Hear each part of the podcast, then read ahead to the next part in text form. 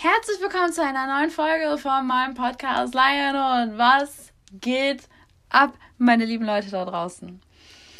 Ich bin der Meinung, dass Empathie der Schlüssel für unglaublich vieles an Weiterentwicklung und auch generell der Schlüssel für Erfolg und ja, der, ein, eine, eine Schlüsselqualifikation darstellt.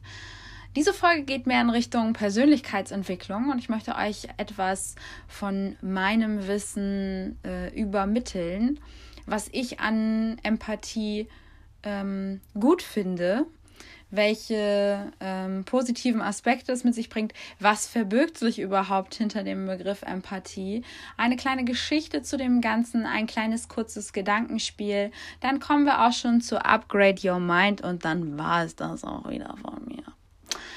Also, starten wir einfach mal. Ich habe eine kleine Geschichte ganz zum Anfang.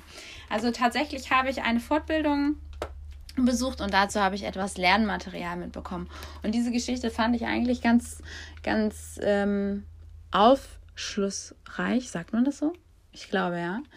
Ähm, das heißt, ihr werdet, ihr werdet wissen, was ich meine, wenn ihr die Geschichte gehört habt.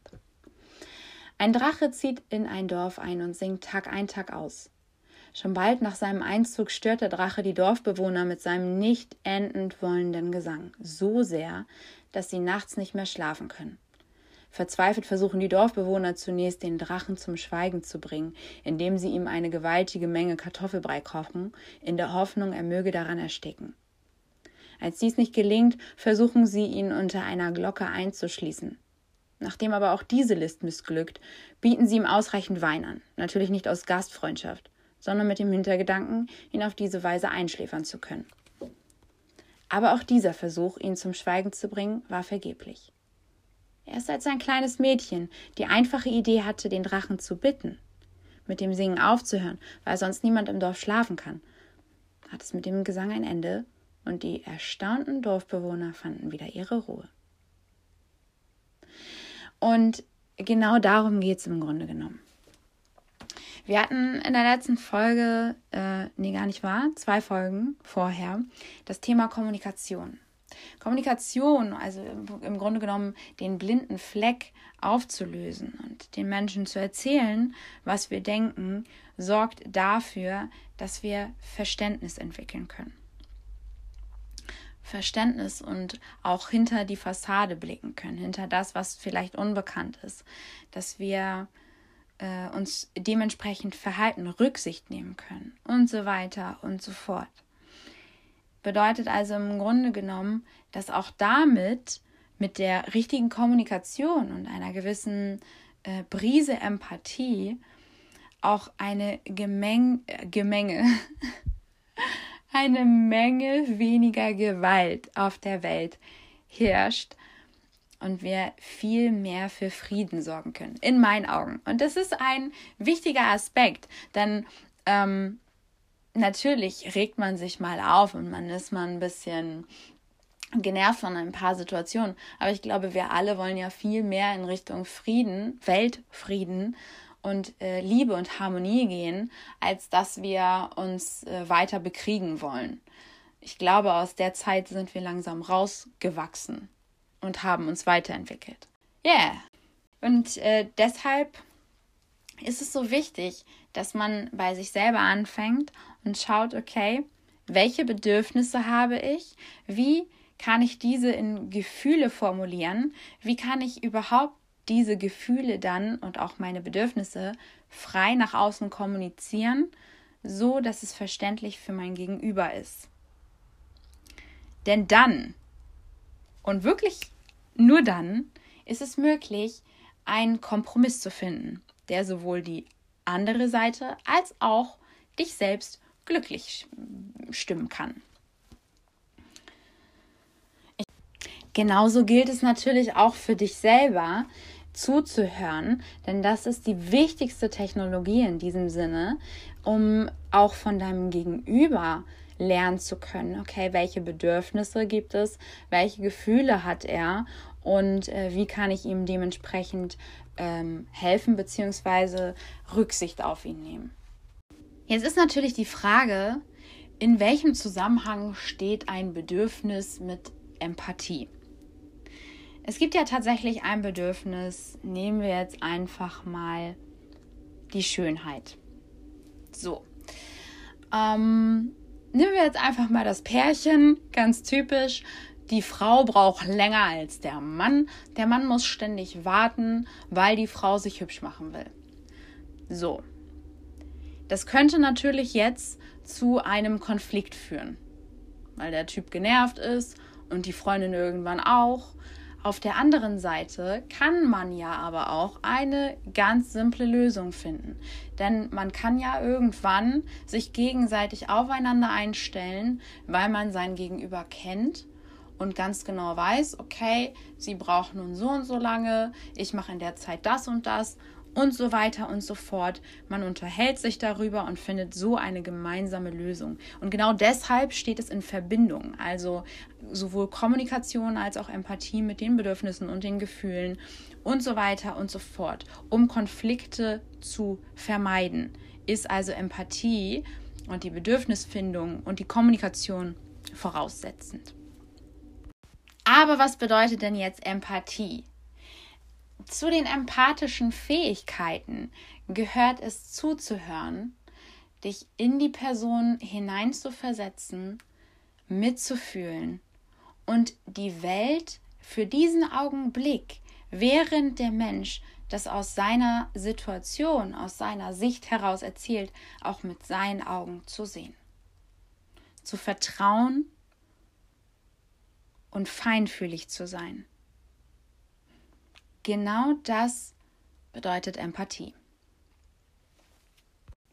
Ich halte die Aufnahmen gerne relativ kurz, um nicht zu viel Zeit in Anspruch zu nehmen. Falls ihr aber mehr zu dem Thema Empathie erfahren wollt, äh, dann könnt ihr mir natürlich gerne schreiben.